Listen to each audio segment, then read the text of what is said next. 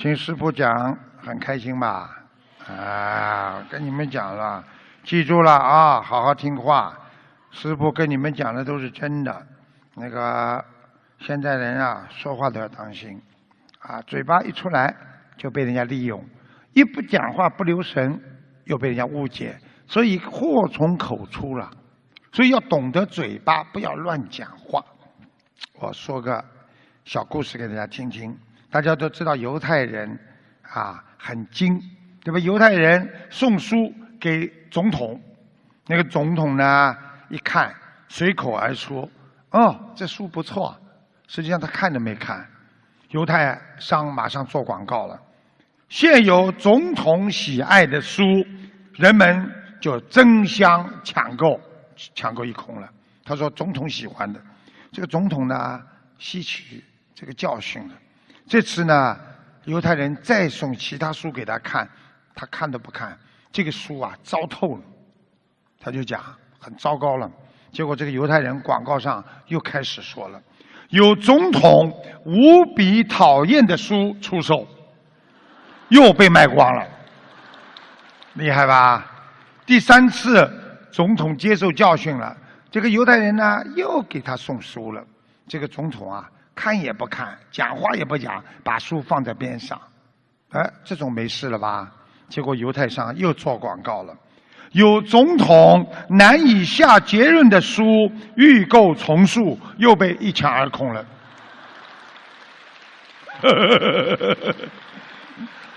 所以我们在红尘当中。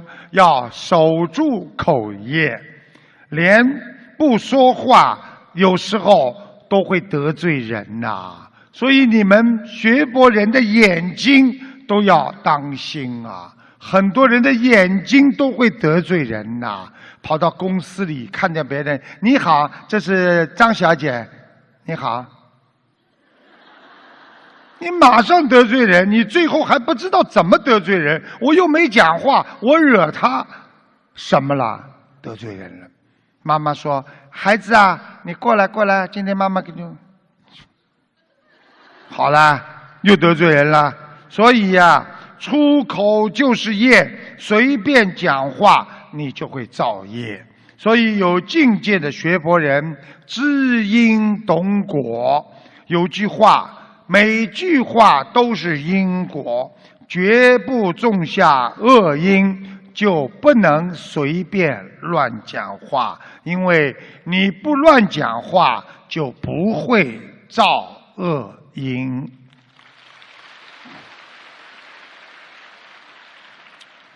台长看出听众身上有一只乌龟的灵性，哇，很厉害啊！一看说你身上有个乌龟的灵性。这听众马上想起来了，自己啊曾经梦见过一个大乌龟在他身上。台长告诉他，这个乌龟是人投胎，在他肚子上，所以他说他经常肚子痛。我说不消化，你的肚子硬邦邦的，敲着咚咚响，因为那个龟板，乌龟的那个板呐，在他肚子上。台长还看出听众这个听众打扮的像乡下人，就跟我昨天说的毛病一样。我这句话可以不讲的啦。但是我憋不住了，一看到我说他你打扮的像乡下人一样的，自己笑着说自己不爱打扮，连先生都说他土里土气的，请大家听听录音，谢谢。师傅你好，啊，请麻烦帮我看一下，我是八五年的牛。一个大动物，一个大动物，像个大乌龟一样。大乌龟。哦，我梦到过的，是的，我梦到过的。梦到过大乌龟是不是啦？啊，对，一只很大的乌龟。跟台长讲的一样不啦？呀，你还以为延寿呢？龟灵啊，是龟灵啊。对对。嗯。他他的我他脖子上是不是有个疤的？对，他是个人。哦，对对，我梦到过。他是个人投胎的。嗯，好的。呃，是是在我哪里呢？身上哪里呢？肚子上。哦。你肚子经常痛，你不知道的。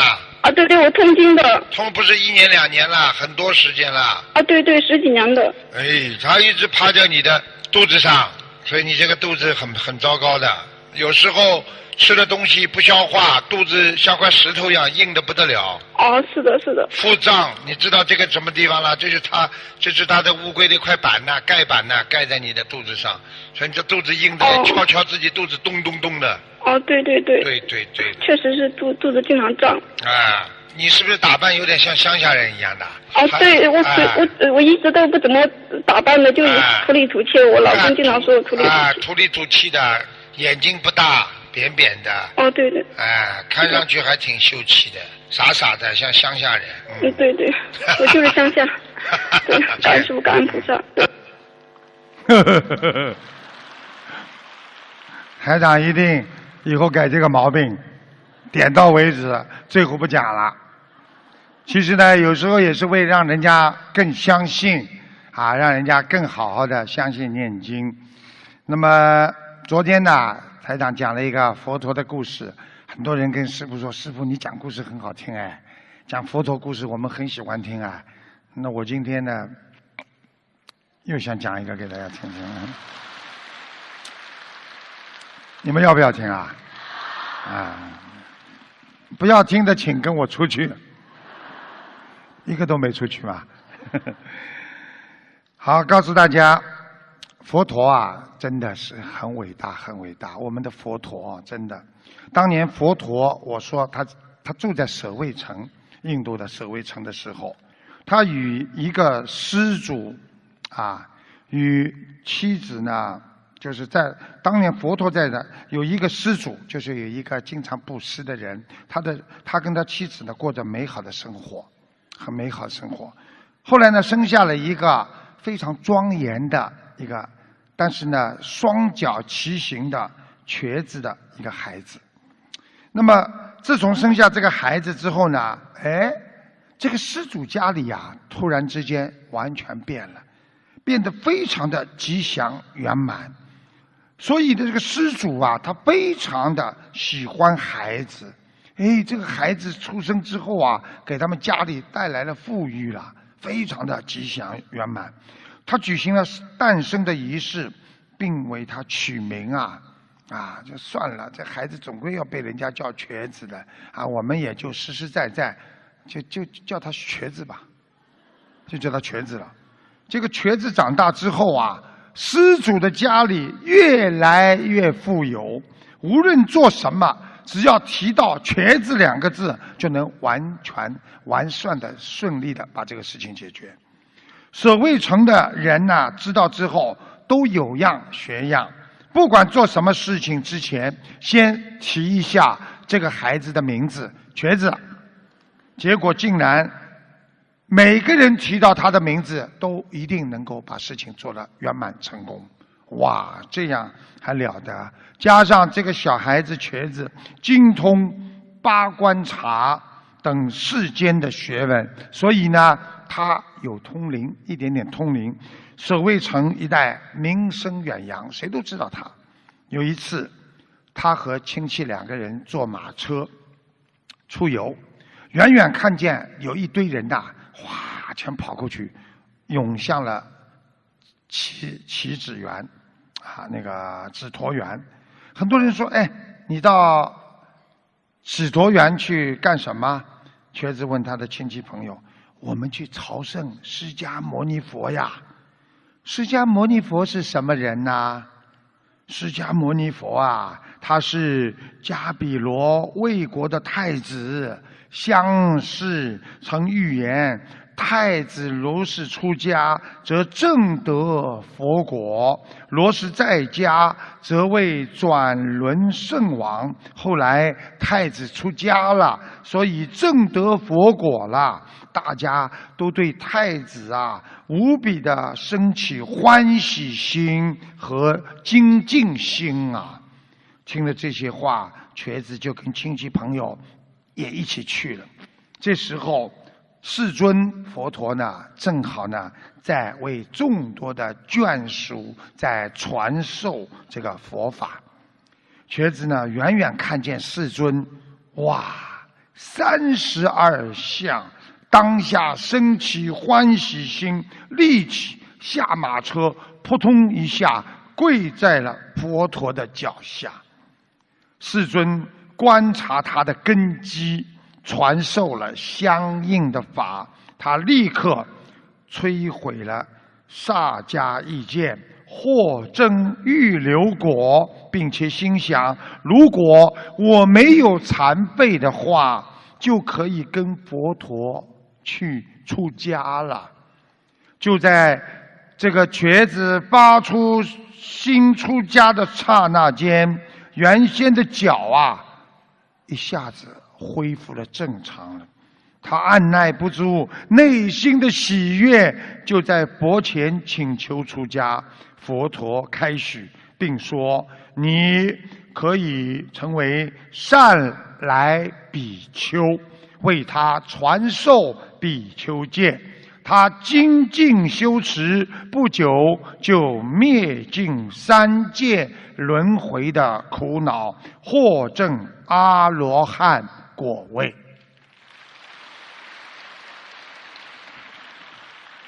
这时候，边上的比丘不懂啦，就问世尊啦：“世尊呐，这位比丘。”他以什么样的因缘？为什么他生在富贵之家？但是为什么他的脚却是瘸的呢？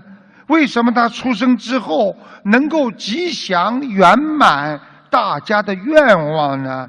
又是什么因缘使他在发出出家的一瞬间，他的瘸脚突然之间正常？并能在佛的教法之下出家，获得阿罗汉果呢？请世尊为我们弟子解说。世尊告诉他们：“比丘们呐，你们知道吗？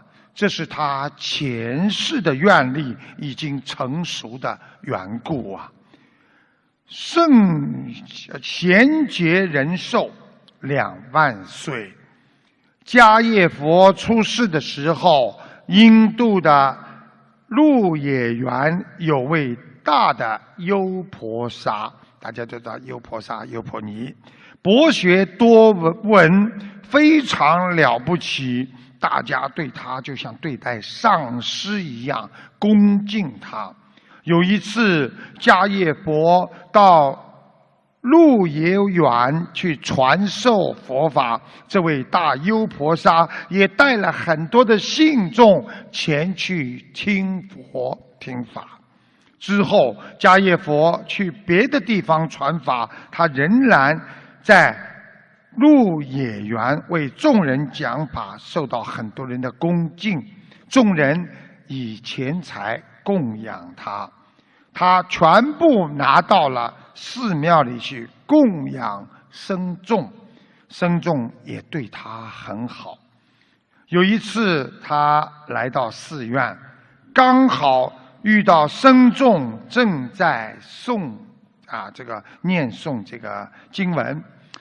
僧众念诵经文的时候呢，叫诵戒时呢，过去的在那个丛林制度。佛法传下来的丛林制度里面呢，就是僧众在诵戒的时候呢，边上人是不能听的。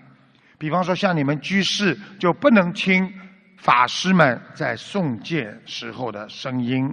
那么这个时候呢，这个执事的僧众啊，这个执事的一个负责管事的一个和尚呢，他就走过来，把大优婆沙等。啊，全部呢，等家信众啊，全部赶到，赶出经堂了。哎，你们不要在这里啊，请你们出去。出去之后，但是有没有一位不明事理的人呢？就是不懂事的人呢？他就对大优婆沙说：“他说，哎，我们被赶出来没有什么关系啦。但是像您这么一位大居士，你看，你对居士，你对寺庙做了这么大的贡献，经常。”做功德，你好大的功德，你居然怎么也被他赶出来了？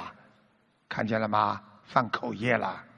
听到这些搬弄是非的话，他升起嗔恨心，他就恶口当时骂起来了。他骂什么？哼！他骂着这些居这个法师啊，他说：“你们每天像瘸子一样。”只能坐在法座上，我做了这么多的供养，今天你们竟然把我从经堂里赶了出来，在这么多人的面前也不给我面子。僧众知道他恶口骂僧，已经造下了很多的恶业，想救度他，就劝他：“哎。”你这样做骂是不对的。不管怎么样，你是个在家人，你对这么多的僧众无理的谩骂，你将来会有恶报了。他突然之间想通了，然后便诚心发愿忏悔。最后，他在临死的时候，他发愿，希望以我一生的共生。持戒的功德，生生世世生在富贵人家。众人一提起我的名字，事事都能吉祥如意。希望我对僧人恶口咒骂的恶业不要成熟。一旦成熟的话，希望在我发心出家的一瞬间。积尽灭尽，比丘们，你们是怎么想的呢？当时的大优婆沙就是现在的瘸子，他曾经在五百世当中受尽瘸子的恶报，这是他的最后一世，因为他前世的愿力。已经成熟，所以生在了富贵人家。众人只要一提起他的名字，就能顺顺利利的吉祥如意，又能令我们欢喜。在我的教法下出家，获证阿罗汉果位。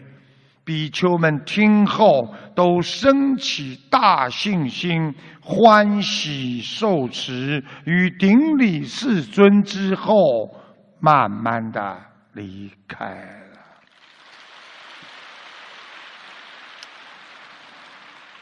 师父今天给大家讲的重要的一个原则，就是要守住口业呀。